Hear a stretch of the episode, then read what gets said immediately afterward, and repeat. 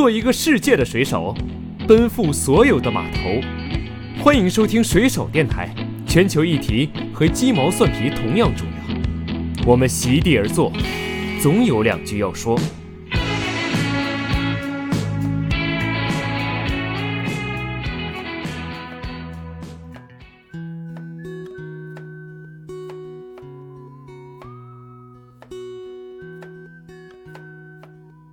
得吃饭做饭本身其实挺疗愈的，在这种比较特殊的时期，确实要自己给自己找乐子吧。真的会因为一个厨房，因为大家这一天会聚在厨房这个地方，然后就会开始分享各自的生活，然后你们相互就链接在一起了，你们就有就有 bond 了，你知道吗？就有纽带在你们之间了。真的用心的去享受食物的时候，我觉得你是把自己放在一个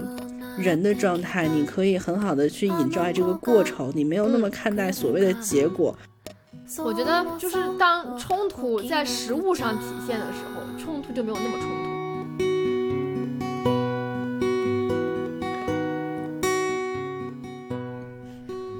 Hello，大家好，欢迎收听水手电台，我是主播水深。Hello，大家好，我是主播 Evgenia。嗯，Evgenia 或者 Eugenia，我觉得我可能只能用第二种方式来称呼你，第一种太难了，对我。嗯，好，你怎么样？在上海的 Eugenia？就就还行，因为我住在我不住在就是疫情爆发的那那那个那个什么叫哪儿黄埔还有浦东那边，就我住在普陀，所以其实相对来说，呃算好，疫情不是很密集，然后我也也买到菜了，就是嗯，恭喜，对对，就是提前也在一米市集或者是盒马下了一个单，所以。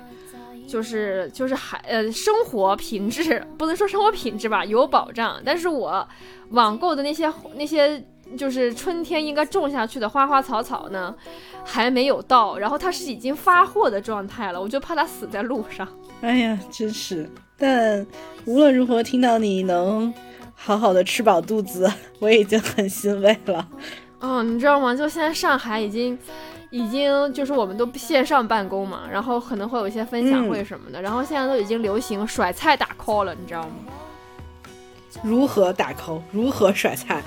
就是，就是你比如说平常哈，我们呃直播或者是开电话会或者是开分享会什么的，你想表达赞就是赞许就是认可，可能会鼓掌啊发鲜花呀是一百分啊什么的 emoji 嘛。现在都是直接发什么黄瓜呀、菜叶呀、西兰花呀、辣椒啊、土豆啊什么这些了，你知道吗？这个好，对，菜现在是硬通货。然后反正就是还有，就是有一次开着开着会，然后我们同事就分享说啊，我今天你看大家看啊，我今天中午做的红烧肉啊，还有这个芹菜牛肉丝，你们看你们觉得怎么样？是不是特棒？然后我当时就逗他，我说谁做的呀？是你做的吧？还是老婆做的呀？他很骄傲的说，那当然是我做的了。我说：“那你这工作严重不饱和呀！” 然后他就，他瞬间就掉坑里，气到没有话讲。然后他老板一跳出来说：“对呀，说明你工作不饱和呀。”然后，然后他就说：“不然我退群好吧？我退群。”然后他老板就问他：“你这牛肉丝今天切的，昨天切的？”他说：“昨天晚上切的。”那说明你昨天晚上工作不饱和。然后就直接没法聊天了，就。对，不过那个大家都是开玩笑哈。那老板也不是真的是抠他这点时间，就我还是挺为他开心的，就是。因为居家办公，平常可能我看他啊，就是点外卖什么的，现在居然可以每一顿饭都顿顿认真给自己做，我还是很为他开心的。对，因为我知道你对食物非常认真，而且你也很喜欢做饭，所以我觉得，对我好奇你跟 CTO 这个疫情封闭在家，谁做饭比较多啊？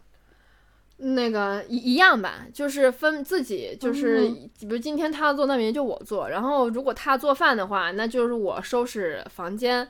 打扫卫生；如果是他，呃，如果是我做的话，就是他打扫卫生、收拾房间、吸地啊，什么滚猫毛啊什么的。所以大家的生活还在有序的进行当中。哎，我真的觉得你非常棒。我记得。第一年疫情，然后我在北京的家里，可能被关了有不到十天的样子。然后我一是好像吃饭就还蛮凑合，第二是我确实还长胖了。我觉得真的要向你学习，就是你看这种封闭在家也能看出来一个人是不是真的会生活和热爱生活。哦，真的吗？哎，对，其实我对，我是会给自己做这种，就是就是叫什么 shopping list，不对不对，不是 shopping list，就是用餐计划。就是我会想好，那这一天我在家，比如说我早饭吃什么，中午饭吃什么，然后列好之后就对应着去买菜。我不太会买一堆菜回来，然后我临临了再想啊，这个我要配什么？哦，这个我非常的认同。就是我作为去过我们的 Eugenia 家吃饭的人，他会提前给你发菜单哦，然后他会告诉你今天有一道主菜是什么，然后我们还会吃什么样的甜品。然后他有的时候，哎，我印象中你还会当时当天在餐桌上手写一张菜单，对不对？就整个非常的用心。有吗？我觉得有。我记得好像你搬到我们家河对岸的那个有一次小圆桌，然后你跟 CTO 做饭，我记得好像是有，而且还用了很好看的那个桌布，然后上面还放了一颗绿植。天哪，我失忆了吗？我就记得那次是请你来吃螃蟹，然后我那那那天刚好 CTO 在家办公，我就跟他说诗欣晚上来家吃螃蟹，然后对他下了一个紧急任务，然后他就发现。那个整个家里面的厨房是个 mess，然后调 那个那个勺被我冲进那个管子里面，管子堵了，然后要蒸螃蟹，蒸锅没有，然后然后拿出拿出我真的会觉得，就是拿出炒你要听我说家宴，然后拿出炒菜的锅，CEO 发现那锅里面被我倒的水锅锈了，然后 CTO 就觉得非常崩溃，就整个厨房没有什么是能用的。然后还不说晚上失信来我们家吃饭，对，但是哎，等一下，哎，你这么我想起来，好像我的确我在做 housewarming 的时候，呃呃，好像是会跟大家说今天吃什么。对，就是你你之前会做计划，然后你会做的很好的那个整个的一个呃。就是后这叫什么家宴的风格就很强烈，你就是一个女主人，然后请大家到你家去吃饭，然后大家都会 take care 的很好，还会提前呃告诉大家吃什么，然后餐桌也会摆的很漂亮。我我可能是那一次有类似的情况，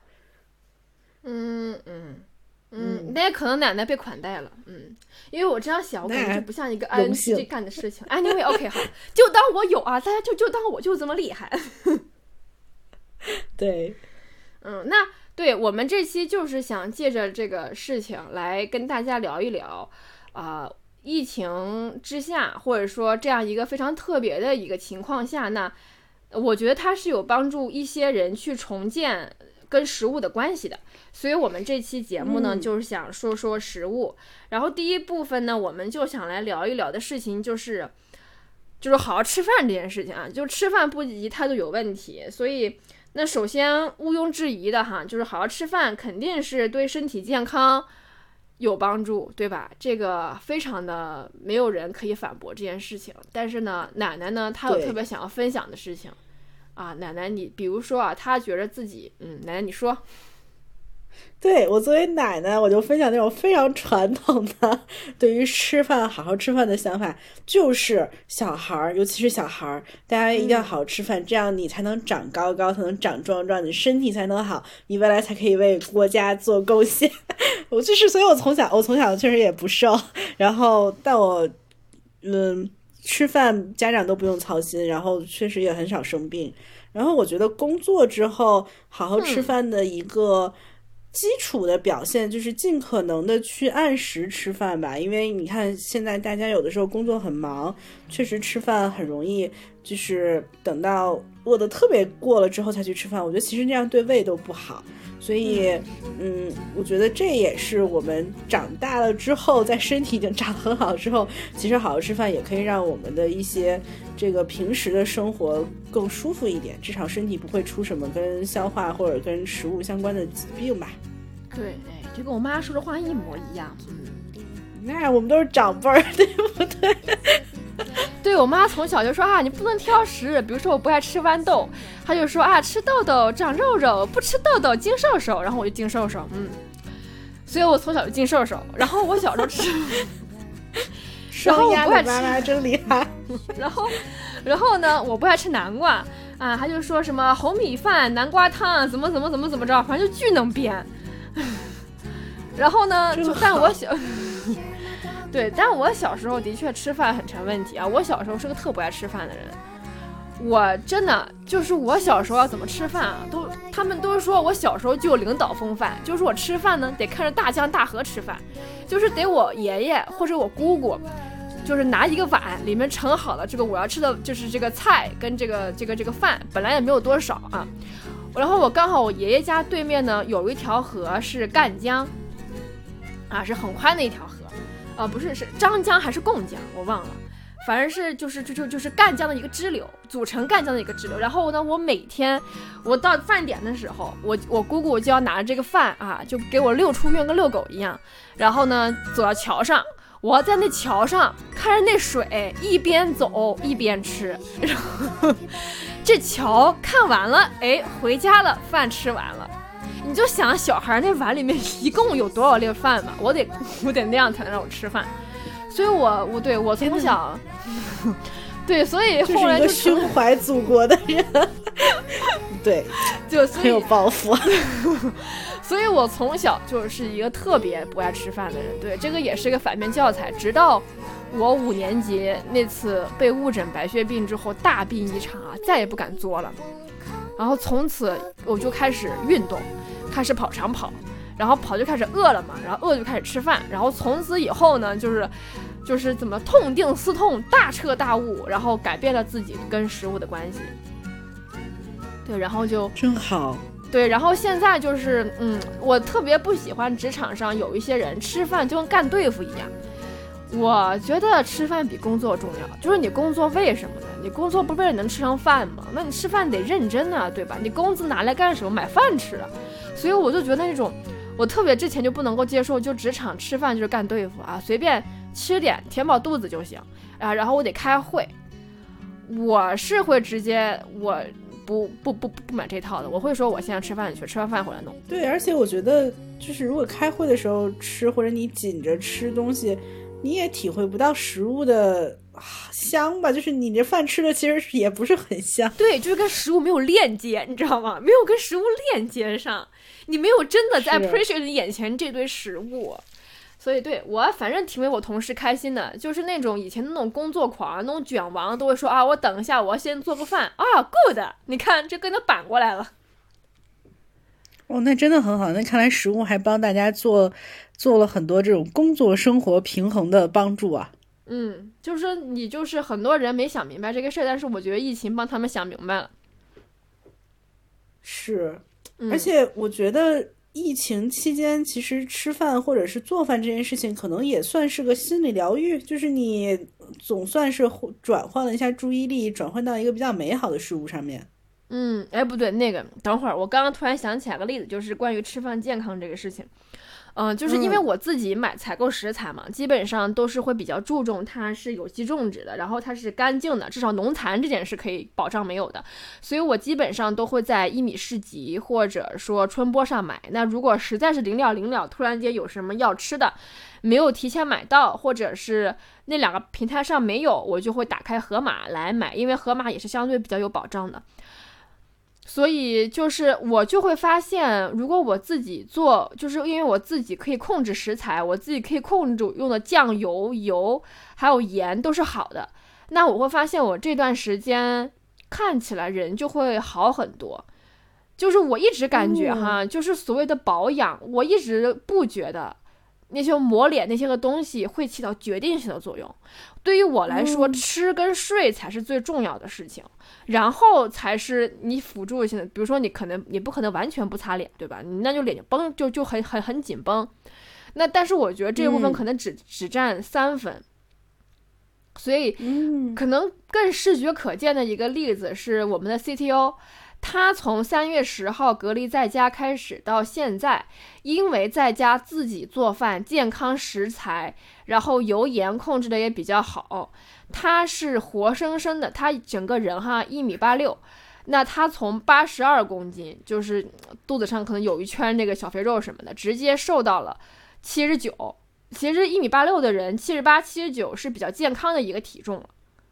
就咱且不说，快，这才一 不到一个月就六斤呢。对，而且没有任何所谓的饿饭。就我是一个认为人应该去吃 real food，我就是正常的，我正常的吃肉。我们这几天吃了牛排，吃了那个羊肉，吃了鸡腿肉，反正就正常的那些东西，但是肯定不会吃那种大肥肉什么这种东西哈。嗯，然后就正常的吃，但是我保证蔬菜多于肉每天。然后而且包括我吃糖的话，我就是吃糖的，我很少去吃那种什么代糖，因为我觉得那东西不天然，就是我的身体识别不了它。那识别不了它，真能代谢出去吗？我是有一个问号的。所以如果我，但是我从来不吃奶茶，这一点。但是如果我要吃的话，我只会吃真的糖。如果我想吃的话，所以我觉得这个都是对于我来讲，是我能肉眼看见的。嗯，吃真实、健康、清洁的食物，对于人身体有很大的影响。我觉得很棒呀，而且我感觉听你讲，就你真的对于吃饭和对于食物这件事情又认真，而且你对于食物本身是很尊重的嘛，就所以你才会期待说它非常纯粹，去更好的享受它天然的那种味道。我觉得这个是非常好的吃饭的一个状态。嗯，以及八卦一下，我记得我小时候看大 S 的《美容大王》，他好像为了美白连酱油都不吃，因为他也相信吃啥 吃啥放下这个都会反映到你的身体上。这个这个应该不科学，我只是想到了这个。嗯，就就现在还有什么糖化这种例子，我就特别不答应这种概念，你知道吗？就正常吃水果，我正常的糖糖类摄入是可以，但是你不要，比如说。就是我刚刚讲的，就是你奶茶比较过分的去吃，但是你正常要吃一个什么蛋糕什么的，我觉得这个是没有什么问题的。就你还是要快乐，对吗？你人生活在世界上，你还是要快乐比较重要。但是快乐不是那种放纵的快乐哈，只是那种你能吃到真实的东西，我觉得这个是很重要的。我觉得也是，就而且。这样可能更能去欣赏食物的本味吧，就像你说的，然后你的同事也有了更多的时间去做饭，那其实这个好好吃饭和好好做饭也成为了一个平衡工作和生活非常好的契机嘛。再加上我觉得吃饭做饭本身其实挺疗愈的，在这种比较特殊的时期，确实要自己给自己找乐子嘛。其实我我真的很认可，就奶奶刚刚说的，就是吃东西跟心理健康呢。这个这个关系哈，就像我们刚刚讲的，吃饭不要惯对付。如果你吃饭都吃不开心，那肯定不开心，就是会抑郁的。就首先第一点，我觉得我哈，如果我这段时间心理积极、健康、阳光，就会发现我做饭的次数会肉眼可见的比较多。如果我这段时间比较唉声懒动，就是嗯嗯嗯，比较比较丧的话，或者说比较情绪没有那么好。那我这段时间做饭的次数就会降低，那我自己做饭的次数降低呢，对于食材的把控就会降低，反正没有那么健康。然后等到哪一天我的能量又重新回来了，我又开始自己做饭，就是这个是我能够体验到的，它跟我的心理健康的一个一个反馈。然后我还会发现，就是能够跟食物链接的人和不能跟食物链接的人，整个人是不一样的。我周围的朋友基本上都是，如果我们约出去吃饭，就真的是很认真的想要品尝那个地方那个东西。像奶奶也是，奶奶如果说什么好吃的，会会跺脚，奶奶会在餐厅里面跺脚，会，嗯，好好吃啊，那种 非常非常非常非常发出非常非常尖的那种叫声，你知道吗？就是他真的能够去欣赏跟链接他眼前这盘食物的滋味。那我会喜欢跟这种人交朋友。然后比如说之前我在北京一个好朋友，嗯。他也是对吃特别有钻研，他看完了《舌尖上的中国》啊，什么等等所有这种美食纪录片，然后还看了什么，就是各种美食家写的一些美食地图。然后我想起来了，我我之所以去吃柴氏牛肉面，就是因为你带我去，然后你带我去，就是因为你的朋友从陈小青的是什么什么笔记里边看到的。我知道，我知道，我我也受益了。对对对，然后每次我们俩每次我们俩约出饭，约约出去吃饭，都是因为有正儿八经有一个美味想要去尝，然后我们就会去那个地方，然后吃完之后就感到非常的开心，就能够带给你真实的快乐。然后你吃完之后从那个地方散步出来，然后再回去聊，反正就真的能吃到一块去，才能聊到一块去。所以我真的觉得食物对于心理的。影响非常的重要。那种吃饭干对付，顿顿就是外卖跟那种什么的人，我觉得他很难说是一个心理积极、阳光、健康、自信的人啊。当然你们可以喷我，但是这是我的观察。怎么办？我想吃牛肉面了。你用吃去，你用那个牛肉面离你单位啊就步行可达的距离，OK？哎呀，我想现在吃，算了算了。哎，但真的好吃，你的朋友真棒，你带我去也特别好。我好像好久都没有吃柴食了。它那个萝卜是入口即化，而且一化全是那个汤汁的味道，就不是一个非常 general 的牛肉萝卜面，你知道吗？那是一个非常的不一样的。主要是那个肉吧，也真的很好吃。对。话说回来，算了，我这个我要收一收自己的馋虫，然后吞一下我刚刚流出的口水。嗯，对我其实很同意，而且我而且我觉得就是吃饭肯定让人开心。然后对于做饭这件事情，说实话，我做饭不是我不是很会做饭，我基本上就是煮一切，然后可能配不同的这种料，就是那种调料，但是。你在准备做饭的这个过程中，你切各种各样的菜，然后你一一一种一种的扔到锅里，然后你再有一些步骤，就对于我来说是一个特别好的那个。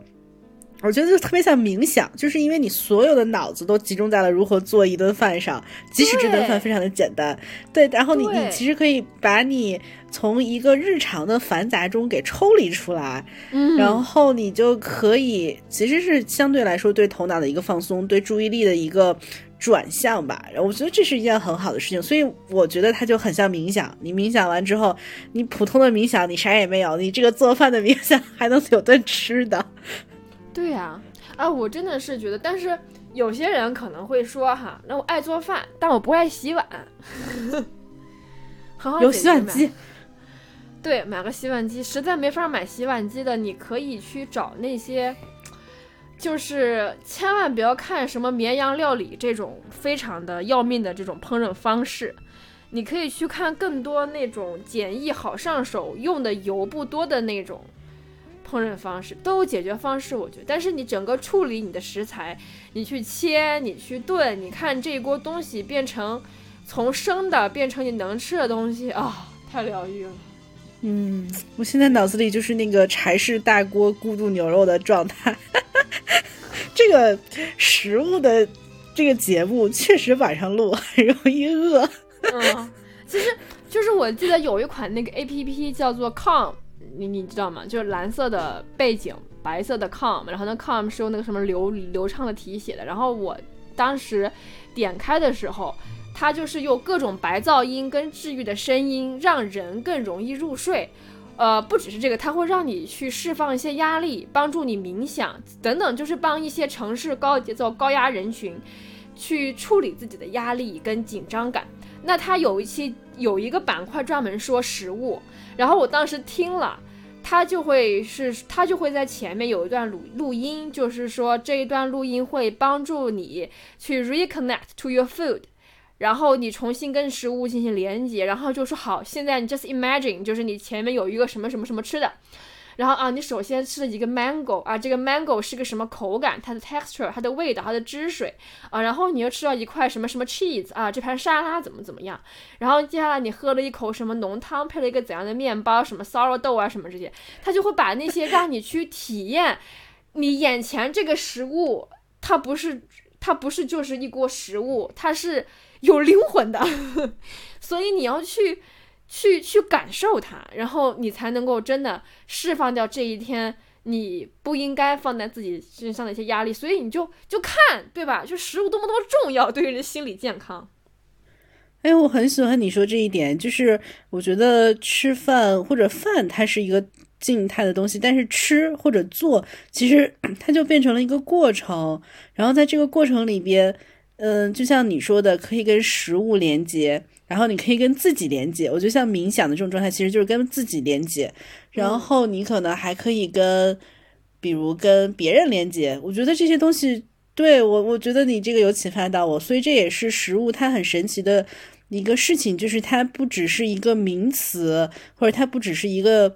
一个东西，它还是一个过程，然后这个过程就会很美妙。像嗯说到这一点，我就会想到，就是食物这个事情，它除了说在身体跟心理这方面，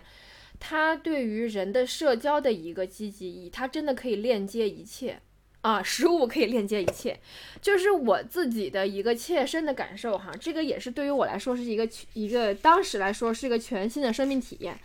呃，就当时我去匹兹堡留学嘛，然后当时我就租嗯房，然后我当时很幸运，就是我没有住那种宿舍，或者说，呃，跟中国留留学生扎堆住在一块儿。然后我当时自己是找了一个 Dutch Town，就是因为匹兹堡有很多德国人嘛，就是呃 Pennsylvania 有有很多德国人或者说荷兰人那时候，呃，然后他就有一个那个整个那个建筑呢是维多利亚时期的建筑，然后当时我刚好就碰到一个这样的房东，那个房东是一个教堂的牧师，但是他每天骑着哈雷上班，他有不仅一台哈雷，他有很多台哈雷，是不是很酷的一个人？我的重点是，当牧师这么挣钱吗？可以买好几台哈雷。我不知道啊，这个人家的 personal 的 financial 的问题我也没有多问，但他就是，嗯、他年纪很大了，七十五岁，应该是有一定的财富积累的。反正就是他是一个很酷的牧师，然后他有一个三层的房子，然后这个房子呢，曾经是他跟他老婆还有。呃，三个孩子，还有一个领养的孩子，呃，在一块生活，就是三层嘛。对于这么大一个家庭来说，其实算是刚好的。但是后来是他孩子都长大了，七十五岁了嘛，都出去工作了或读读大学了。那他的妻子也在五年前去世了，然后他这个房子就空了。对，但是他始终对他还给我一个很好的概念，就是就是人不拥有房子，他是认为哈房子属于上帝，但是对可能太太宗教了，但我也不一定信基督教，但是我的确认为他对于房产的态度是。很积极，很好的，也是给了我很大启发。但说回来，这个实物上的事情哈，然后他就会去给这个房子找房客。那他找房客呢，还是，呃，有一些自己要求的。所以我当时是有缘分，之后可以再说是怎么样的一个缘分。就是反正当时我是，呃，住住到这栋房子里面。然后这栋房子还有别的房客，分别是时尚摄影师。这个时尚摄影师还是当时在纽约，呃，挺有名的。他帮呃 Cat Moss 凯特摩斯，还是中文翻译叫什么？哦，那个巨厉害的美英国超模，嗯，反正就是对很多很多名模都是他的照片都出自于他他这手，反正是很厉害的一个摄影师。后来他看腻了时尚界，然后决定要做烹饪，然后他就考了法国蓝带，考上了。然后他也是四五十岁了吧，然后在等待入学这段时间，然后他刚好来匹兹堡做一个，因为匹兹堡医疗很厉害嘛，他在这边做一个就是体检啊，还是一个什么治疗，反正就是刚好就住在这个房子里面住一段时间。然后还有两个呢，是来自 San Francisco 还有 Nebraska 的两个艺术家，然后他们是要在匹兹堡做项目，然后是要帮到匹兹堡的儿童艺术博物馆来搭建很多很多的，就是雕塑。就是我们叫雕塑，但其实可能是更多是一个艺术装置哈。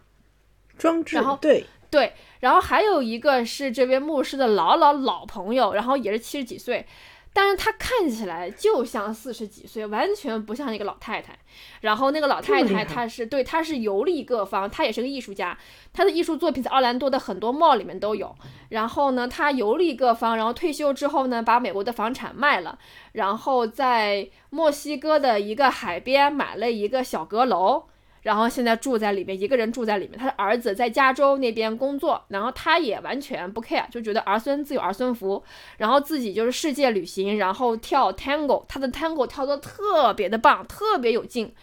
他带我第一次跳 tango，然后就是这样几个人住在这个房子里面，就大家都不是说非常的有名利，但是都有自己很酷的一些背景。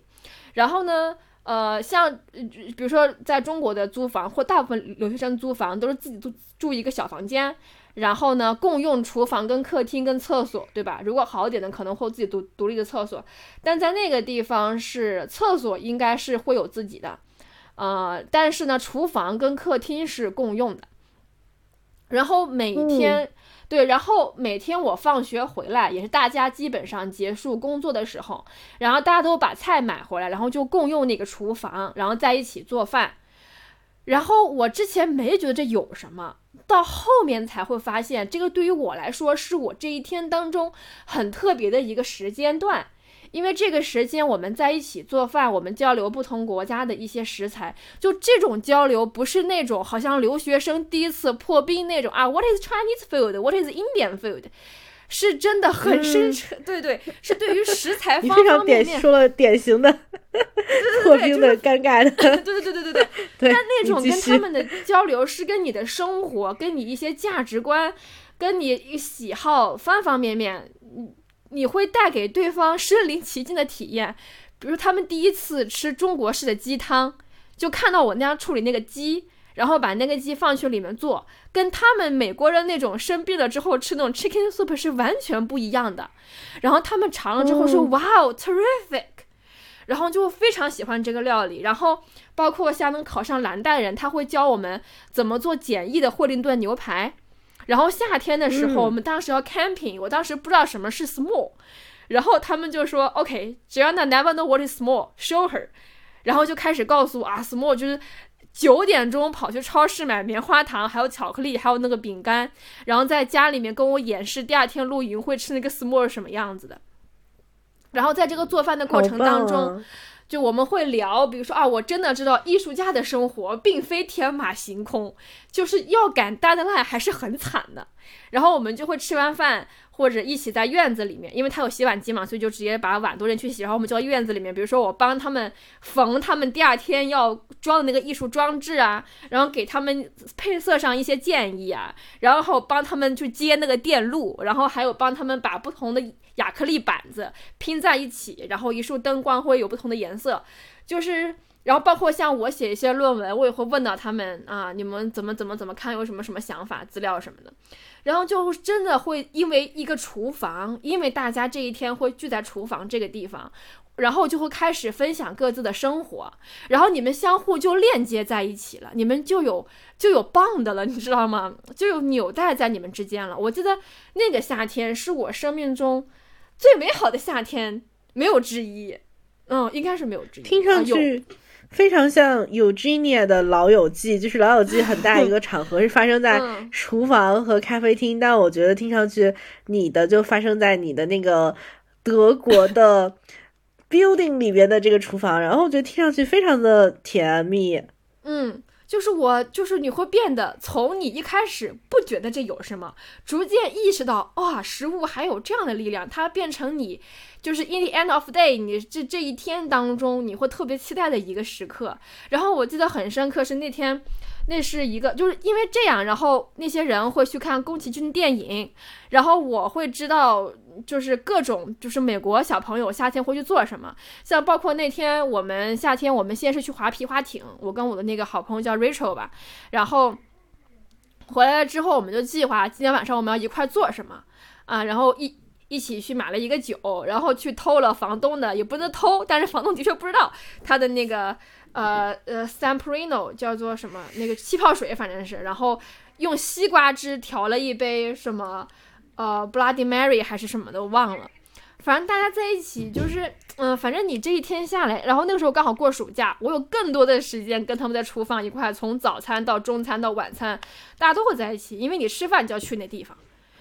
嗯，就是我真实体会到这种食物。分享共同去烹饪、共同去分享食物的朋友那种单纯和快乐之后，我再去看《老友记》，包括我在看那个当时很火的日剧《四重奏》的时候，我就能够切身体会到这种所谓的哈多元家庭的这个概念，就是你跟一些可能跟你没有血缘关系的人住在一起，但是你们共用一个厨房，你们这个厨房发生的事情给你的内心带来慰藉跟鼓励的这种感觉。哦，我特别能够理解，因为我切身的经历过。那你是不是要批评一下那个不愿意分享食物的周易？嗯，啊，算了，没有你，比如说《Big Bang》里面那个 Shelton 也不能分享自己的食物，但他们不妨碍他们能够坐在一起吃饭。哎，你发现没有？Big Bang 也是，Big Bang 也是很多场景是那几个人。就是 Shelton，然后他们都在那儿吃啊，对，在那儿吃打包的中国食物，对对对，就真的这个是一个嗯，特别让人感到内心有有慰藉、有鼓励、有归属感的一件事情，是基于简单的几颗萝卜白菜就这么发生了，你知道吧？我觉得这个真的非常好。你看，呃，我我其实作为一个北方的小朋友，然后我是那种非常传统的北方家庭，然后我姥姥那边加上我妈妈是有四个四个女孩子，所以是我妈妈，然后我有三个姨，他们就特别喜欢周日的时候去姥姥家包饺子，然后就是有人擀片儿，有人那个和馅儿，然后有人包。然后整个过程就是他们几个姐妹，然后再加上我姥姥，然后可能有的时候会有我们一些小朋友，但是我们都不重要，就是他们几个人在分享一周，然后一些各种各样的事情，然后生活，然后他们在整个过程中，我觉得就很开心，也是一周里边他们能从比如说，呃，妈妈，然后从这个职场的这种工作的人的这种身份里面解放出来。回归到家庭里面非常本真的一个女儿和姐妹的角色，然后去做很多的分享，我特别同意。而且我，但是我觉得你这个故事里面更好的一点是，你用食物还做了很多文化的连接吧？因为毕竟在我家，他们都是一个地方的人，大家吃饺子更多 share 的是一些日常的事情。但是我听上去像，嗯，比如说坎聘吃的那个棉花糖，它其实是另外一种你没有。之前经历过的文化或者是生活方式的一个切入口，我觉得这种分享也很棒。这当然肯定是因为食物它会有很多这种文化或者是生活方式的含义在里边。嗯，对，我记得那个时候，我们甚至有从一块做饭到那个七十五岁那个忘年交，他叫 Elena，他他会带我去逛意大利街，还有夏天当地的 Farmers Market。然后带我去区分为什么这家的 apple cider 比那家的好，然后这个是土耳其的特殊食物啊，你要买这家的，那家的怎么怎么样？然后带我去区分不同的芝士怎么搭配不同的食材，然后他也借鉴了很多中国的一些料理，用在他西方的料理上，他觉得哇 surprise，然后就就很好，包括嗯。嗯，包括我其实我回到中国以后，我嗯第一站是在北京嘛，当时还不认识奶奶，然后奶奶还没来，然后那个时候也是我我我跟别人一起合租一个房子，然后当时就觉得啊，就是可能在中国大家不会那么想要，就是在厨房里面去共同去去做些饭什么的，因为嗯像很多之前我听到的案例是可能厨房被弄得非常的 disgusting 啊，然后就可能都没法下脚那种，但是。嗯嗯，但是好的一点是，我跟我那些室友还是挺幸运的，因为我是那一个房子里面最最晚入住的那一个房间。然后我之所以选那个，就是发现这个房子的厕所跟厨房很干净。然后所以后来我每天下班也会有那些朋友说啊，我今天做了什么什么，你快来吃点吧。然后就觉得啊，非常的，呃，就是 included，就是觉得非常非常的啊被被被接纳。然后我印象最深刻的就是。那个呃，他叫杨明星，嗯，就是那个告诉我那个 柴氏牛肉面那个朋友，我跟他就在那个情况下认识的。就是那天他是因为我的室友滑雪半月板就出了问题要做手术，然后他是从天津来北京照顾我那个室友，但是没有想到我跟他因为食物啊，跟跟呃，包括聊食物聊各种各样的事情，就变成了三观很合的朋友。然后有一次，我记得我是下班，整个人非常的 down，非常非常非常难过，然后很不开心。然后我就就是到家之后跟他说：“哦，我今天很不开。”我说：“我说杨明星，我今天不高兴。”他又说：“没事儿，你坐下，我给你泡茶喝。”哦，然后你就会觉得，就是有人就是非常的稳的把你的情绪都接住了。然后是因为茶，茶也是食物吧，对吗？对，然后就他是一个非常，我是因为他才逐渐去了解中国茶的文化，并且有了泡茶的习惯。就他那个茶水跟你一道一道的泡，三道过后，你情绪就平复了，然后从此又跟他成为了更好的朋友。这也是食物的老友记，因为对于食物有共同爱好的结成的朋友会非常的真诚跟单纯，所以这个我觉得是美食的力量。我其实还挺想再听听你说的那个，你们大学啊，每到美国和别人打仗的时候 就要做别的国家的食物的那一段，我觉得那个好神奇哦。就是，嗯，有点有名，就是匹兹堡大学。呃，我是公共与国际事务学院，然后刚好那个楼下呢，就开了一个，呃，那种有点像那种快餐那种档口哈，就是你在你不会坐在那个地方吃，你会点，就像纽约那种那种热狗车，你知道吧？嗯，就是你站街边，你说你要点，出来给你做好之后拿一个纸盒包，然后你就带走。然后楼下也有一个这样的小屋子，然后那个屋子呢，它那个。名字叫做 Conflict Kitchen，就翻译成中文是冲突厨房。然后呢，那个 kitchen 做什么？因为就是我们学院的学生哈，就都是在讨论什么国际事务啊、公共政策呀、啊国际关系啊这种。所以呢，就就是那些学生比较有自己想法，跟比较叛逆。所以那个时候，但凡是美国在政治上跟哪个国家发生了不太好的关系或者冲突，他那天就做人家的食物。所以那有巴西那那那那有叙利亚食物啊，有巴西食物，有各种各样的这种，就是 conflict，就是跟美国有一些冲突的国家的食物，他都会做。然后学生就会都去买，因为做还挺好吃的。然后就是这样的一个一个一个一个一个设想，然后开在那个地方。所以对这个也是通过食物来传达人的一些 apathy，人的一些共情，一些支持。所以我觉得这个是挺有意思的事情，真的通过食物可以传达跟链接太多东西了。真的是，而且我觉得从食物来认识一个文化或者一个国家，我觉得大家可能会对这个文化和国家更有好感吧。对，就是最 down to earth 的事情嘛，民以食为为为天。所以一旦是以这种情况来切入的话，其实就没有那么的，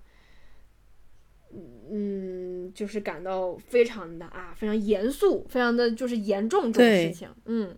它其实你就能展现出来啊，大家都是吃这个食品的，对吧？你看你现在吃的那个那个国家的食物，所以通过这种方式，他喜欢让你知道，人类不是不是独立的，它是一个整体。所以我觉得这个是通过食物表达出来的一种，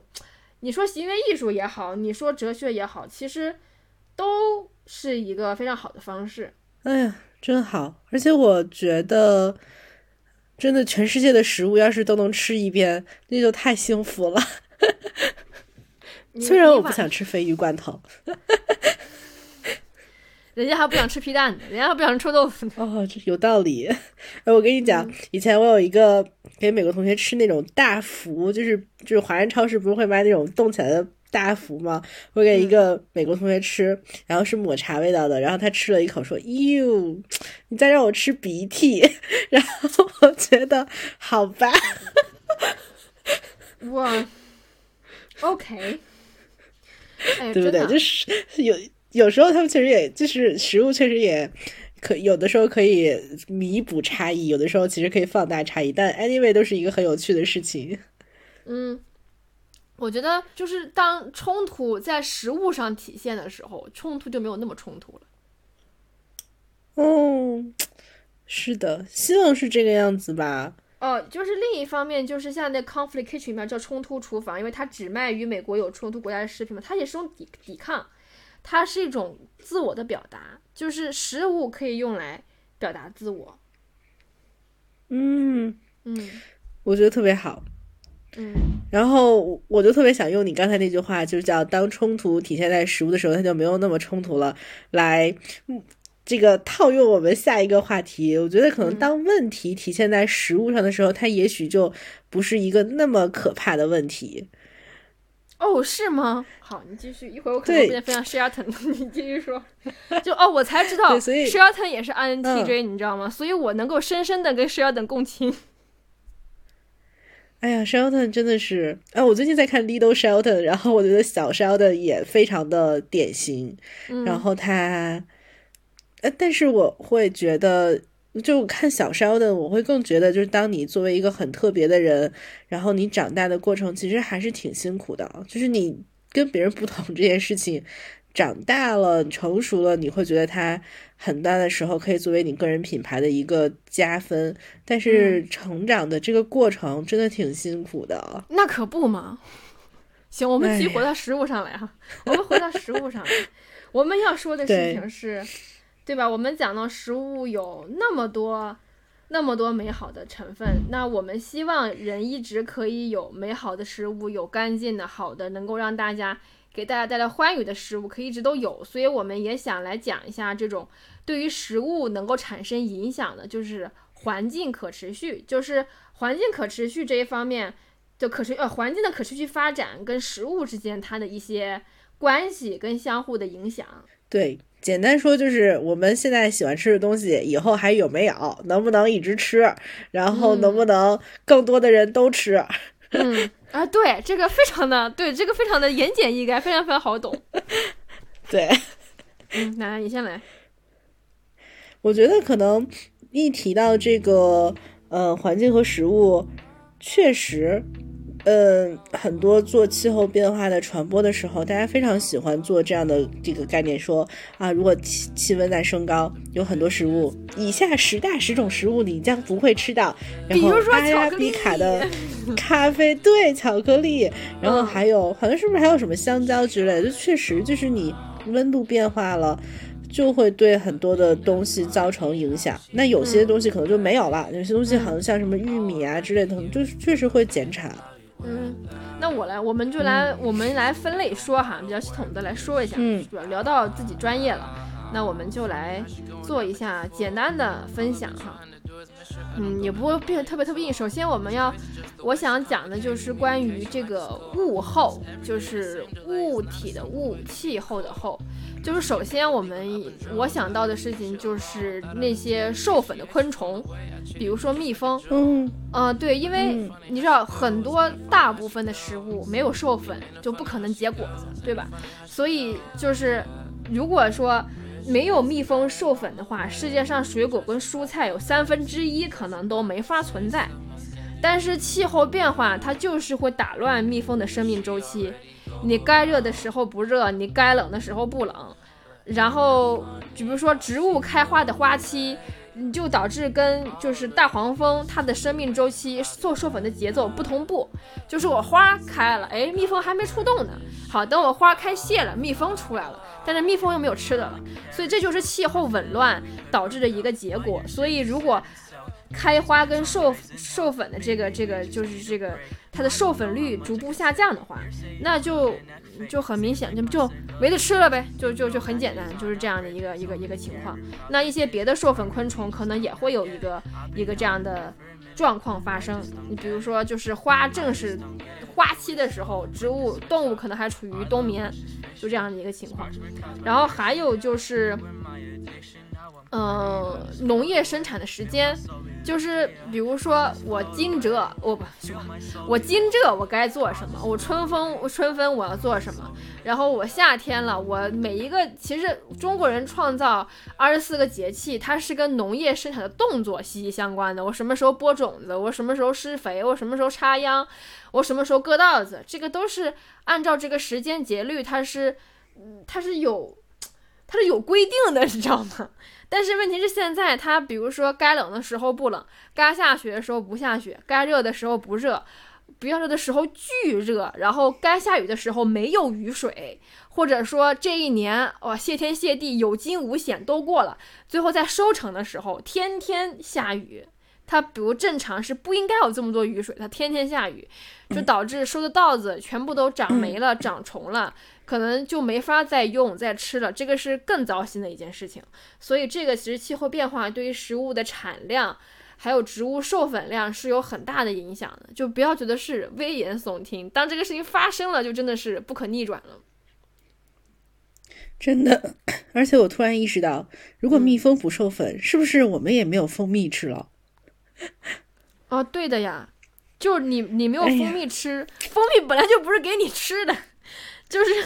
没有蜂蜜吃算好了。我觉得，就是没有个那些个食物，我觉得是更要命的事情。确实，而且你知道吗？我觉得你自从成为了一个种花花草草的绿手指之后，在你，在我听你刚才对于农民各种的这种，因为。天气或者是物候不对，种不上东西或者收获不了的时候，我觉得你真的极其的痛心，真的，我能体会到，对吧？你就是种植真的很难。对，就是现在你也能够听到很多人都在说，就现在气候怎么这么怪呢？往年这时候不该下雨的，啊，它疯狂的下，或者往年这时候应该要下雨了呀，完了现在没有雨水，就特别特别的糟心。真的，而且你说，尤其像那些农民伯伯或者农民阿姨们，都是靠天吃饭，其实对于他们这种像你谈到的物候啊、温度啊。还真的是挺挺重要的，而且如果只是谈人，你说夏天如果再热一热，他们去，就算现在有这种大型机械帮助他们去收割，其实在这种露天的环境下暴露在自然温度中，就也很难受。对呀，而且像现在就是我们知道，就是气候变化再继续这样下去，比如说该涝的不涝啊，该干的不干。然后就会导致本来这地方种小麦，你发现小麦种不了，你只能种别的，就是你整个种植农业生产的安排就会整个一团糟。就是这地方你会发现，哎，它这地方本来应该种小麦，现在可能种不了小麦；本来应该种水稻，可能又种不了水稻。然后另一个地方突然间开始涝，哎，那地方好像又适合种水稻了，就导致整就我觉得。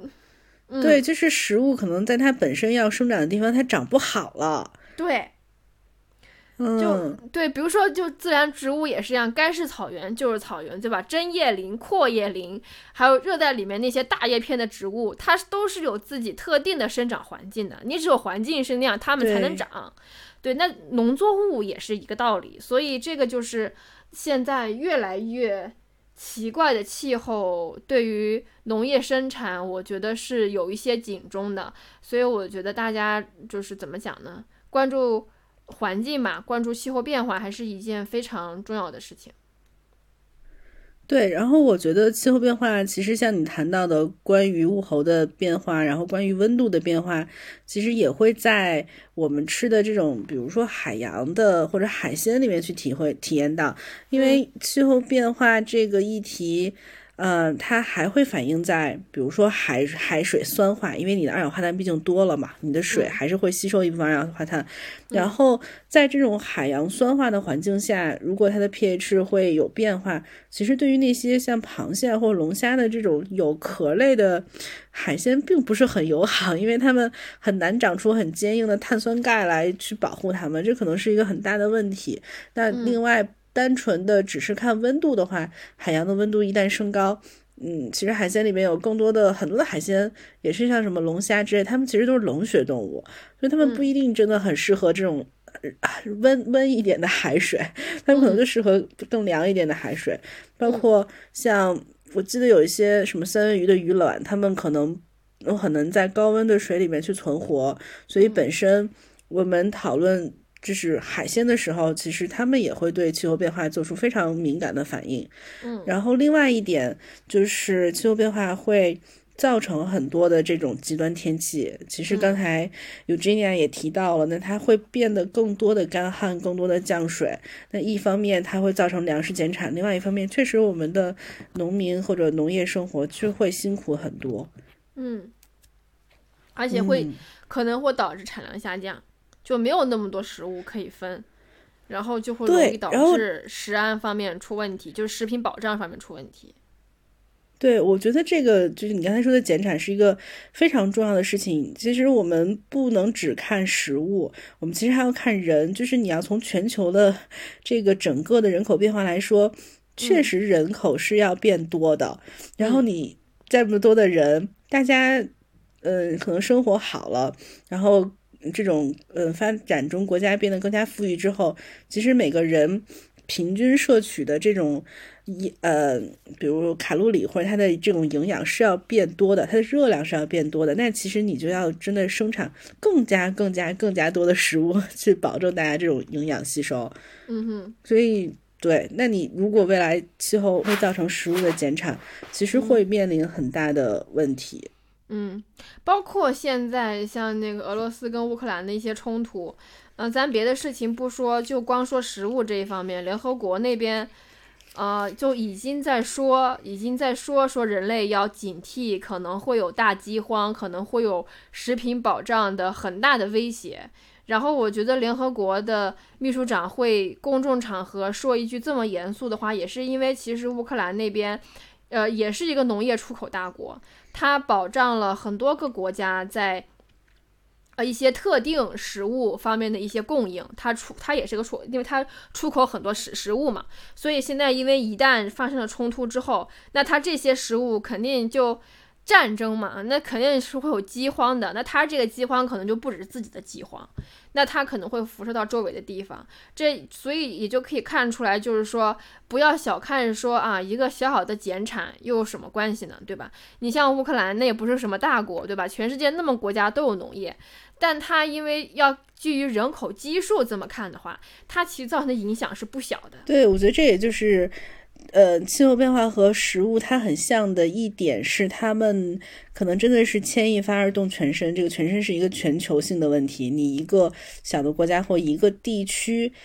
的，比如说极端天气造成的粮食减产，可能最后造成的就是一个非常大的全球性的问题。嗯，再加上我觉得另外一点，你也提醒到我，就天气、气候变化和食物或者是饥荒吧，他们有一个很相似的点是。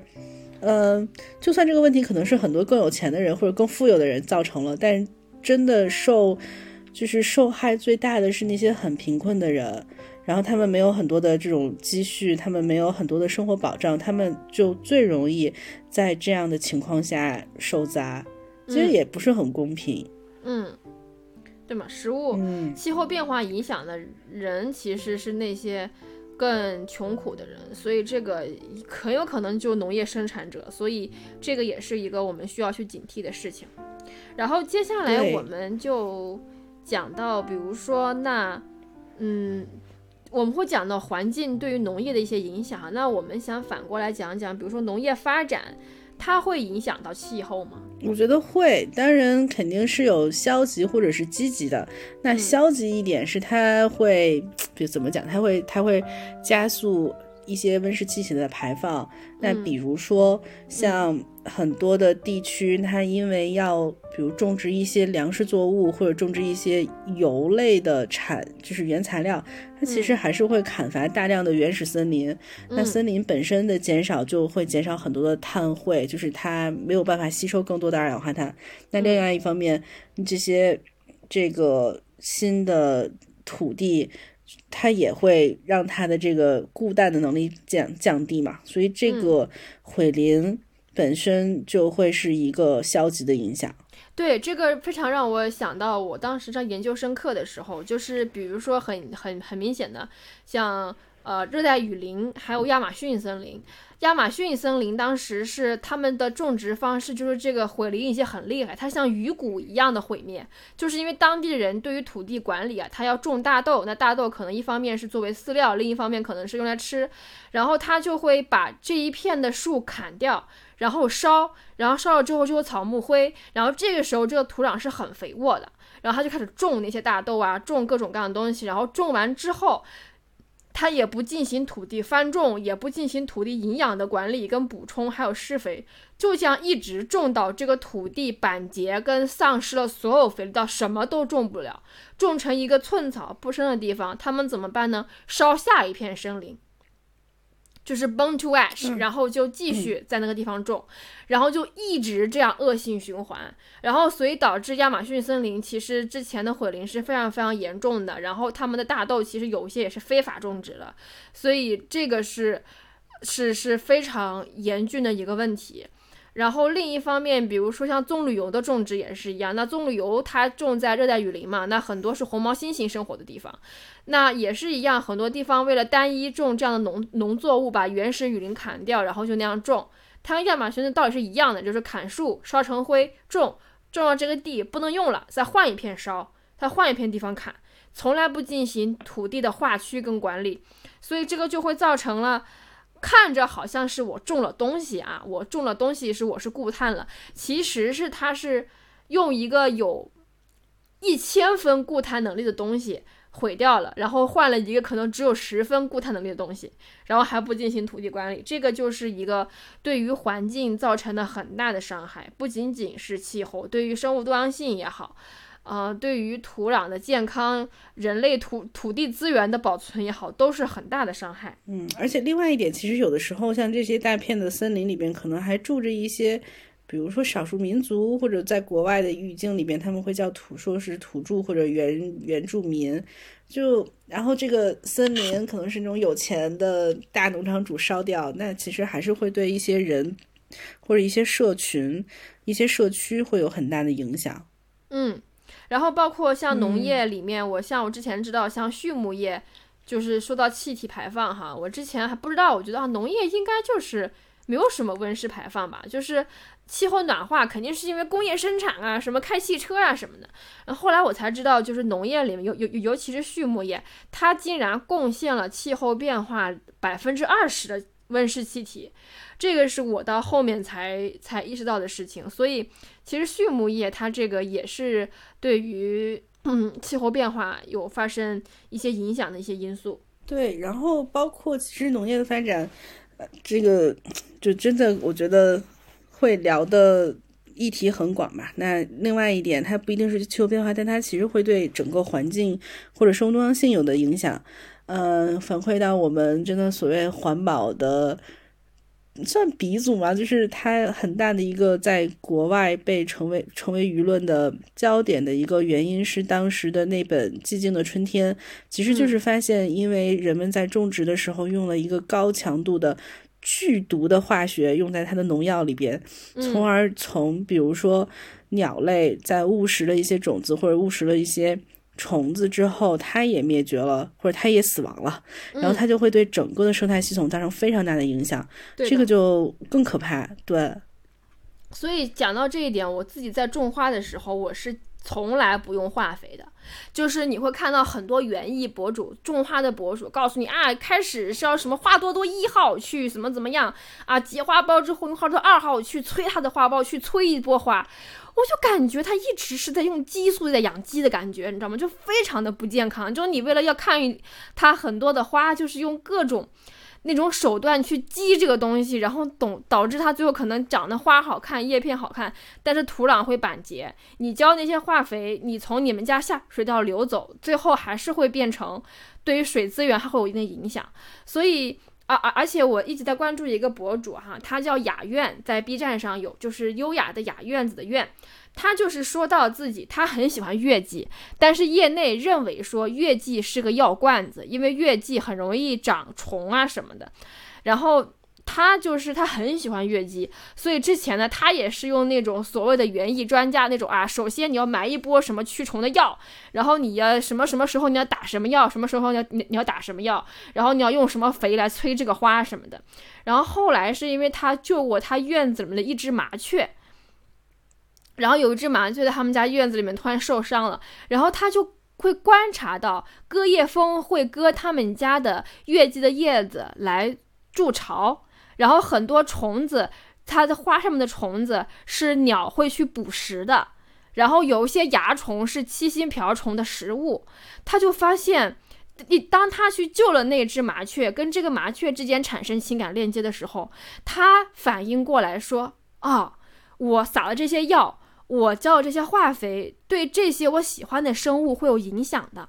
而且包括他又看见有只螃蟹在他们家下水沟那边，就是喝水还是干什么，他就觉得自己不能再那样了。然后他就把自己的土壤全部翻了一遍，进行用蚯蚓来进行土壤改良，然后用发酵好的羊粪肥还有蚯蚓粪肥的有机肥料来供应植物生长底肥。然后把杀虫剂换成了一些椰子油为基底，还有印度的那个叫做苦精油的一种，就是植物的成分。然后那个油是可以堵住一些害虫的这个食道系统，让它不能够呼吸或者不能够进食，从而死了。他就把整个自己种植月季的方式都改了。然后他院子里面他会去记录今天什么什么红嘴鸥，明天又什么什么鸟。而从从一个从一个用药罐子种月季的博主，变成了一个观鸟的博主，然后会在这个自己的院子里面有一个鸟食亭，然后他就是有这样的转变，所以我觉得真的是应验了那句话，就是你只有关心了，你才会。你才会有所改变，然后才会有所行动。所以我这个觉得对弟弟的春天这件事情，我是特别特别有感触的。哇，我好喜欢这个故事啊！然后我会觉得，当你种任何一个植物或者任何一种作物吧，但它其实是在就如果理想一点，它其实是还在人造一种相对更自然的生态。我觉得本着这样的想法去做事情可能会更好。以及你说，要是我们的电台成了气候，这种大牛是不是可以请来 当我们的嘉宾？我非常想，这是我的 vision。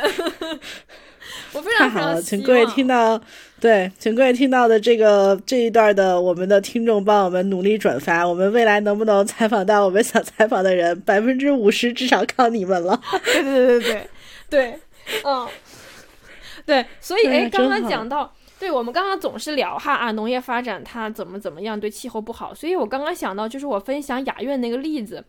我发现就是如果这个农业是健康发展的状态的话，它是可以 benefit 到环境的，对吧？你像园艺也不能完全是说是个农业吧，anyway 它它就种点啥啊，有有有点关系，你都是要进行驱虫跟跟跟施肥，但是你看因正是因为雅苑做了这样的改变。所以它的那个呃庭院就会变成一个小的生态圈，它可以贡献给那个地方小小的一些一些生态圈里面的一些有有有益处的一些一些一些事情。所以反过来说，像嗯，你说，你来，你来。嗯，所以我就想到我自己体验过的一些很健康的一些农业种植，包括我在上海，当时去了一个有机农场叫一点田，然后当时是有一个项目在找我做咨询，然后我就知道他们农场里面那种都不能说是从农场到餐桌，应该说是从农场到嘴巴，知道吗？From from farm to mouth，然后我就直接他说你这些西红柿可以直接放嘴里吃，擦擦就可以了。然后他们通过有机的方式种的葡萄，我当时我说着说谈项目是我赚别人钱，但最后从他们农场买了很多很多蔬菜跟水果回去，就真的是啊那个正常健康的方式种的东西，那些食物的味道就是不一样的，葡萄就是葡萄，你知道吗？草莓就是草莓，就是不一样。我还挺认同的，因为你刚才也提到土地管理。我记得好像很久之前听过一个在北京类似做这种，呃，有机农场或者是友好农场的人做分享。其实他们当他们开始做农场的时候，他们种植的，呃，第一步倒真的不是种东西，而是好像试图去恢复那些土壤的肥力，就是他们。会希望，比如说，是不是会放一些蚯蚓进去，然后再用一些更合理的方式，能让这个土壤的肥力变得更好。然后这件事情可能本身也会对，比如说后面的整个植物的生长都会有非常大的益处。而且它们如果改善了土壤的状态的话，其实土壤可能它固碳的能力也可以提高。是的。包括就你我我知道我知道中国就有一个沃土发展基金会嘛，他们就是专目呃专注于改造就是土壤健康的，因为其实很多之前现在如果说退耕还林或者怎么怎么样，很多之前因为浇水泥啊或者通过一些不那么环保的方式进行。土地生产的一些事情，那些土壤其实也毁差不多了。他们要恢复这个土壤肥力的话，要重建它的腐殖质啊，它的一些微生物的菌群啊，就可能需要依靠，可能不仅是蚯蚓，还有堆肥啊，去增加里面的一些有用的菌群啊，等等等等。这其实是一门科学来的，就是其实这方面还是挺有学问可以钻研。所以从土地到肥力到嗯所谓的药物的使用啊等等，我觉得这些，它如果管控的好的话，它是可以更好的适应气候变化，甚至是说可以起到减缓和抑制气候变化的作用的。哦，这个我非常认同。然后我也想起来之前工作的时候接触过一个。算是公嗯民间组织叫农民种子网络，他们做的事情就是在尽可能的保留更多的这种种子的样本，然后保留更尽可能多的嗯不同农作物的这种算是遗传信息吧。我觉得也挺好，因为很大程度上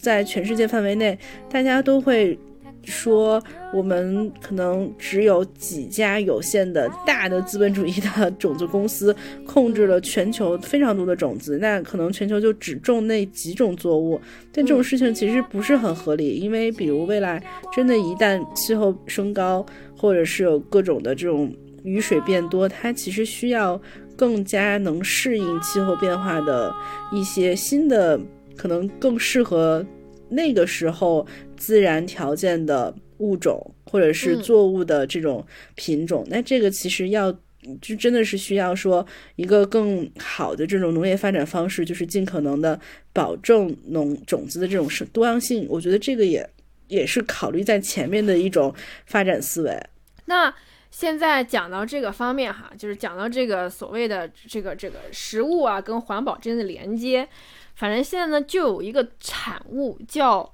植物肉啊，所以我们因为这东西现在挺火的，然后也有很多资本跟投了什么的，也是个风口，所以我们也想来聊一聊，就是我们对于这个所谓植物肉它有更环保吗这方面的态度哈。我之前录节目前跟奶奶聊了一下，反正我先说我吧，奶奶跟我其实差不多，但是我自己是觉得，首先第一点环不环保，咱们先另说，它真的健康吗？就像我的立场哈，就是要吃就吃 real food，就是我的，我不觉得说我吃了植物肉就比我真的吃一块鸡胸肉更健康，比我真的吃一块。有百分之三十肥肉、百分之七十瘦肉的一块肉饼更健康？I don't think so。因为你要知道，我吃这个肉，可能我添加剂只有盐跟黑胡椒，但是所谓的人造的这个肉里面有多少添加剂是我不知道的。然后另一点就是，我会非常的疑惑，说它生产这个所谓人造肉的这个过程，它有比畜牧业更环保吗？畜牧业可能。如果说到环境方面影响啊，畜牧业可能还有动物福利一方面等等方面的问题。但是如果就说到环境方面的影响的话，它未必就真的比传统的现在的很多大宗农业要更环保。所以这个是我的一个立场，就是吃真实的食物，吃健康的食物。我并不是那么那么的 buy in 植物肉这个概念。然后看奶奶会怎么来。想这个问题，我我其实也很同意，就是它确实是一个新兴的产物，嗯，而且这个新兴的产物还跟环保或者跟可持续或者跟所谓的 green lifestyle，然后贴得很近。但我觉得还是要对这件事情保持审慎。嗯，本质上，如果从食物，比如说我们去考虑说，那植物肉。或者是未来的食物，因为人变多了，然后大家对于蛋白质的需求增多了。那目前看，像畜牧业，它第一可能发展没有那么快，不一定能那么快带来那么多的蛋白质。另外，它自身确实也会有一定的，呃，温室气体排放的话，那是不是植物的蛋白也是一个很好的补充？那也许植物肉可以让大家在接受植物蛋白的时候更容易一点，就是因为它听上去。更好吃，或者是更像肉，所以大家更接受植物蛋白。但是我觉得有一点可能，对，但是我觉得有一点也可能要担心的是，那如果它只来自于单一的某一种豆类的蛋白质，那其实它也是会限制说人们吃饭的多样性。哎，就是我我知道当下很大的一部分其实还是来自于大豆，那可能一部分来自于豌豆的蛋白，但事实上它还是减少了大家食物的。多样性，我觉得这点就就就不太好。我确实觉得不太好。那我们就干脆吃更多的植物的、更多样的蛋白，是不是会更合适一点？对啊，对，其实对，其实像奶奶，就是我们知道，就是首先就是，我觉得她，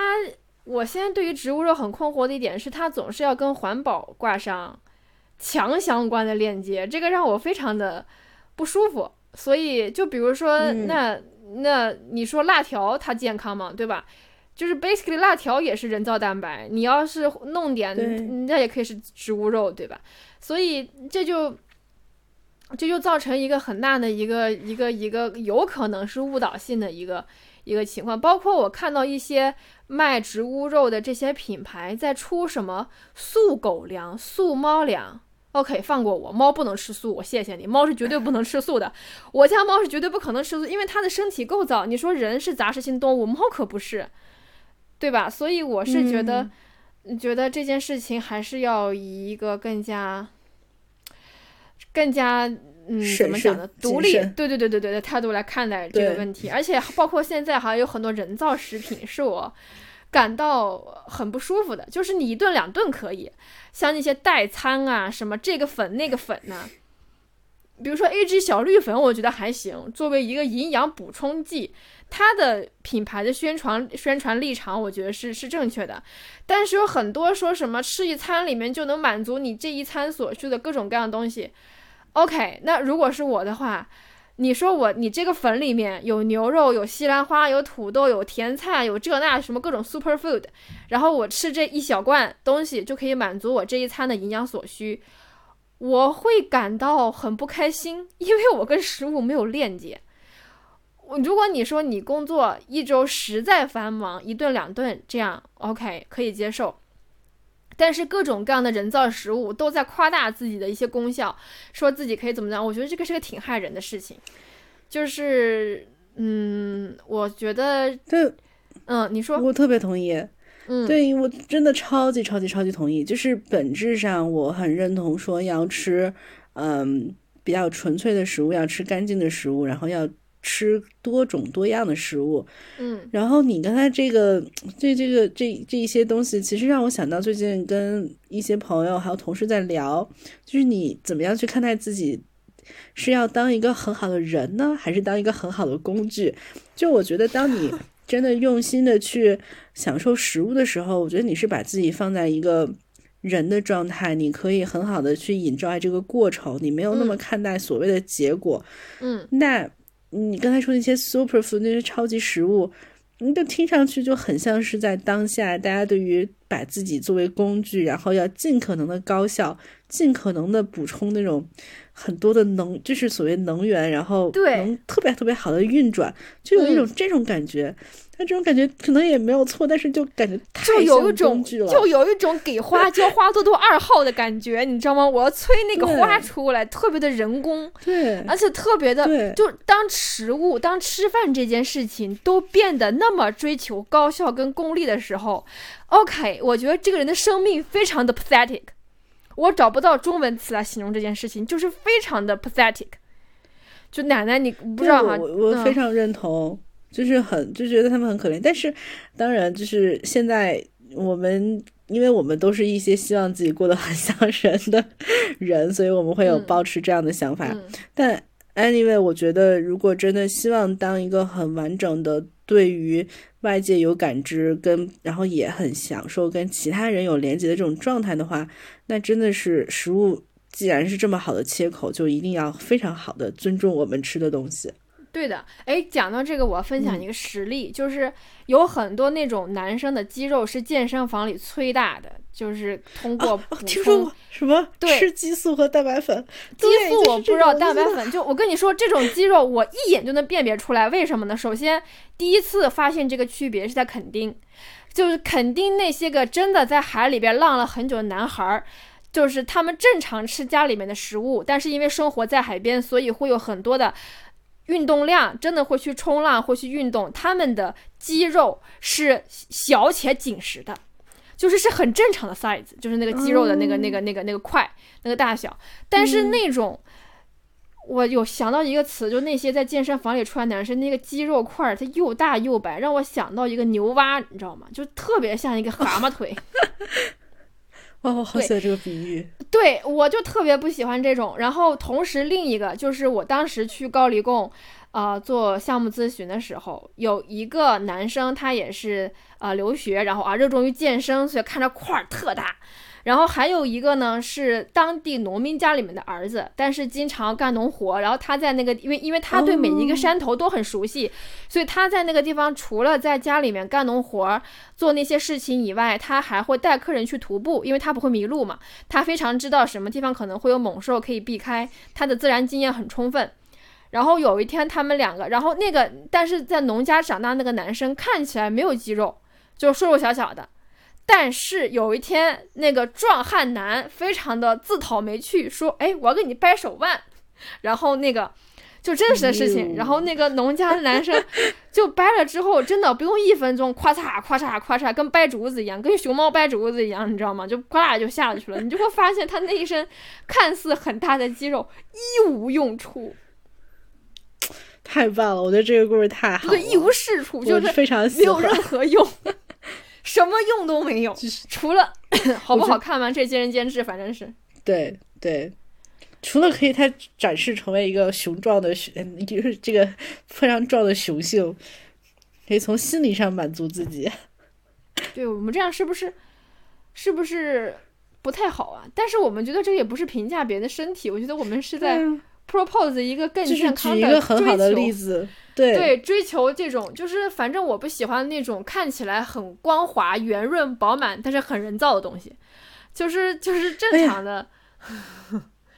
反正，但是我想说，嗯，我的生活中真的男这种肌肉男真的太少了，我连虚假的肌肉男都看不见，更何况这种练得非常好的。我这个奶奶很想见 很多的肌肉男。天哪，不是你觉得，嗯，可能你身边上都是那些肌肉力量有真材实用的。我身边男性太傻了，这个是重点。啊，好，嗯，那就不是这期话题要聊的内容，我们下期另开一个话题聊这些事情。这种内容应该也没得可聊，哎，但是其实你提醒我了，你知道我们本期又出现了薏米，又出现了河马，又出现了还有啥？还有 A J 小绿粉，还出现了洗碗机。希望未来我们都有机会接到他们的广告，反正基本上都算表扬他们。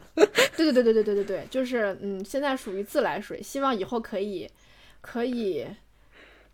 接到零花钱。猛注水，这么说，对对对对对对，嗯，对。对，欢迎大家给我们点赞转发，让我们这个这个这个电台可以可以成气候。好，那我们现在就是到节目尾声了，就是我们来推荐一些，嗯，你推荐的关于食物的一些你觉得美好的东西吧。好，我其实就很想推荐一个真人秀，然后叫 Master Chef，应该叫厨艺大师，其实演了有十几季吧，然后主持人是一个在。美国其实是一个英国人，然后但是在美国很火。他就是一个到处骂人的厨师。他另外一档节目叫《地狱厨房》，天天骂那些其他的正正式的厨师。但他在这个等一下，那个厨师叫什么？就是 Golden Ramsey。哎，我也想推荐这个人，我超级喜欢他。就是 CTO 跟我说，有的时候我跟他很像，就是非常的命。哦，对，但是你知道他在那个那个。Master Chef 里面特别的 sweet，然后而且 Master Chef 还有同就是小孩子版，就是参赛都是小孩子，然后就他都非常的非常的那个友好。那整个 Master Chef 的概念就是会请在全美各个地方的这种家庭厨师，其实就是普通人，但是厨艺很好的人去做比赛。然后我觉得这个很好看的是，就这个节目就可以看到说食物如何非常好的去连接了。文化连接了家庭，连接了人和人，因为他的很多厨师，比如说是有这种，呃，移民的背景啊，然后或者是这些厨师。他们会很有很独特的这种成长经历，这些东西都会在他们做的食物里面反映出来，而且大家也通过做饭这件事情，其实整个虽然它是一个比赛，但整个氛围特别好，所以我觉得是一个很开心的，然后你也能感受到不同风格的食物的这样一个节目。那 Gordon Ramsay 我觉得还好啦，然后留给你留给你那个介绍他，但我觉得他在这档节目里面真的非常的有趣。嗯。没有，我其实也没有过多要介绍的，就是想到十五就会想到他，因为就是就是也是因为看到他，就是我是一个对自己呃专业范围内或者说对自己很擅长的领域会很容易就尤其是对成年人，就是会容易变得非常的命，我就会对笨过敏，我就觉得这么简单一件事情怎么可以变成这样，所以就经常我会就会就会怼人，非常的锋利。然后经常 CTO 看的时候，你看这像不像你？就你就是这样，你就是你这个人跟就是在你专业范围内，你你擅长的东西跟别人较真的时候，你就这样。所以就当时就觉得啊，我很喜欢他。对他真的很可爱。但我觉得你啊，如果看他演的那《地狱厨房》，他骂那些人的时候骂的真的挺有道理的。对啊，所以我很喜欢他，你知道吗？我就是喜欢那种，就是很专业，然后他的命是。不是基于耀武扬威，是都在点子上面这种人，我就会非常非常欣赏他们。Not too personal，对对对对是，对对，就你那蛋的确煎的太没法入眼了，那就是要说出来。然后，那我，那你还有什么要分享的吗？没了，我就这个。好的，我就想分享一下自己平常会看的一些。呃呃关于做饭的一些一些博主吧，主要是在 YouTube 上面，大家可以科学上网一下。如果不行的话，看 B 站会不会我搬运哈。然后，嗯，第一个叫做 Pick Up Line，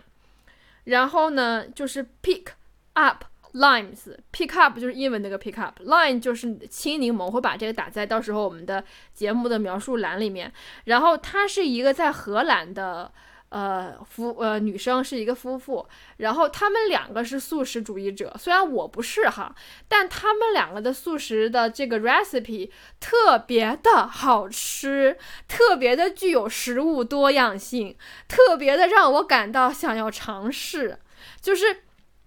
我会看的那种就是 UP 主，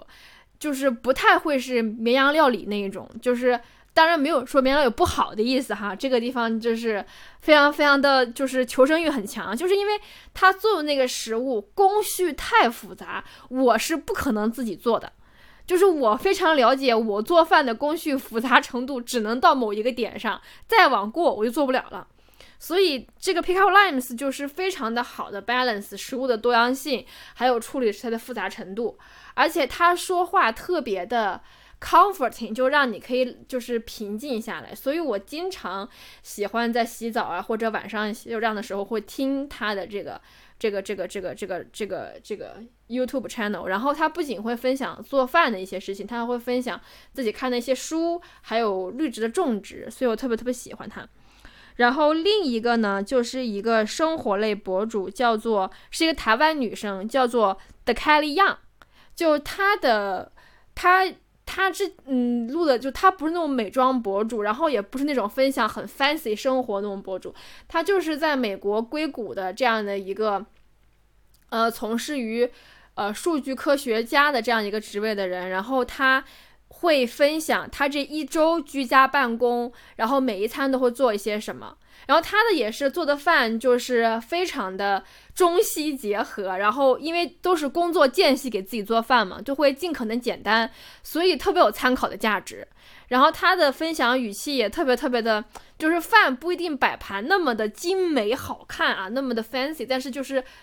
很实用很亲切。比如说，Hello，大家，今天我要来做一个什么什么什么拌饭。然后就会听得很开心，在那个地方享受自己烹饪食物这个过程，你就觉得啊，是一个这个很好的一个一个一个一个放松，而且也也也是自己居家办公可以尝试的一些饭菜。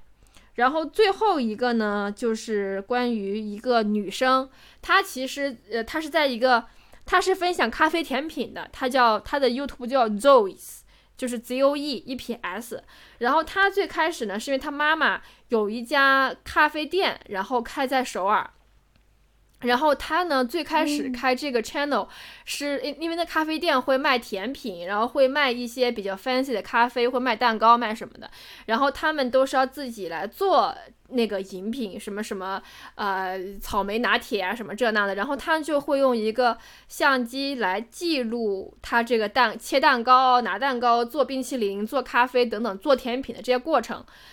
然后就非常的治愈。然后就我特别喜欢看他的这些个，呃，做那些个甜品的那些视频，因为我也很爱吃。然后看了之后就觉得啊，我明天我也想去买个什么什么蛋糕，什么什么蛋糕肉。然后就是那个，就是看了之后，它会有一点 ASMR 那种效果，但是他不会很刻意的去很轻的讲话，就是 Hello guys，不会那样，他就正常的讲话，只是声音比较小。然后大部分都是这个，我记得在 B 站上是有搬运的，就大家可以去看。就这些个关于食物的视频的博主是我很想要推荐的，真棒！我我我其实能 get 到你的点，就是吃饭既然是一件这么日常的事情，那其实那些很接地气的这种做饭的东西，反而是对我们更有连接或者更有帮助的。我看过绵阳料理，其实天天在家做分子料理也还挺牛逼的。对，就是他的确是，对，太厉害了。他那都都什么？把一个猪蹄儿切成多少多少百块，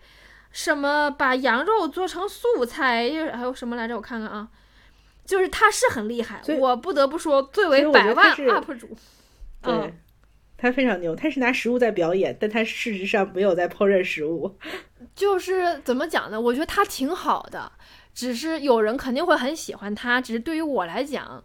我无法跟他 产生连接，就是他打动不了我，就是，嗯，你说让我把一斤的猪蹄剁成三百一十五个小块儿，不太可能。是的，所以我们所以大家还是要看一看，因为反正这事儿我们自己也做不了，我们就去看看他怎么做好了。对，看吃播一样，你知道吗？太好了，以及我真的越录越饿了，我好我嗯撤撤了，行，去你下节目赶紧去紧。睡觉 好的，来不，我要用靠睡觉来掩盖我的饥饿。啊，行，睡着就不饿了。那我们这期节目就到这个地方，拜拜。拜拜。今夜太过梦幻，我无法分辨。为何群星环绕你如此耀眼？今晚欢迎派对，欢迎你出现。我想自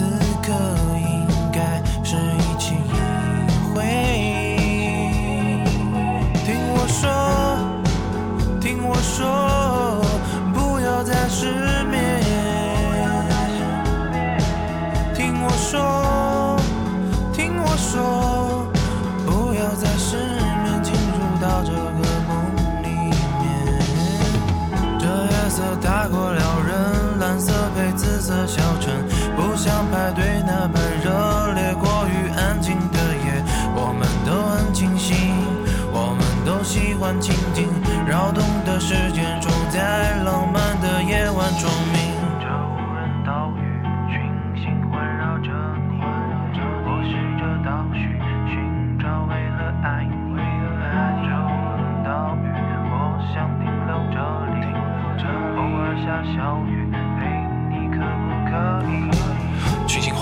你，是最美的星辰；花海拥抱你，你是绽放的星痕。为你盛开了花瓣铺满背脊，伸出一堆花已，从梦里面醒来了。你是一只安详的小鸟，可以自由的翱翔在天空，做一只安详的小鸟吧。天空拨开数不尽的绿葱葱，在阳光明媚的枝桠，从梦里面醒来。万里无云，岛屿没有阴霾，每一片白云托起你的翅膀，羽毛为刻度照亮山水和风光。花开在每次回家的路上，记得带上种子，记住家的方向，学会风如何飞起的咒语，教会石头如何从海面飞翔。听我说，听我说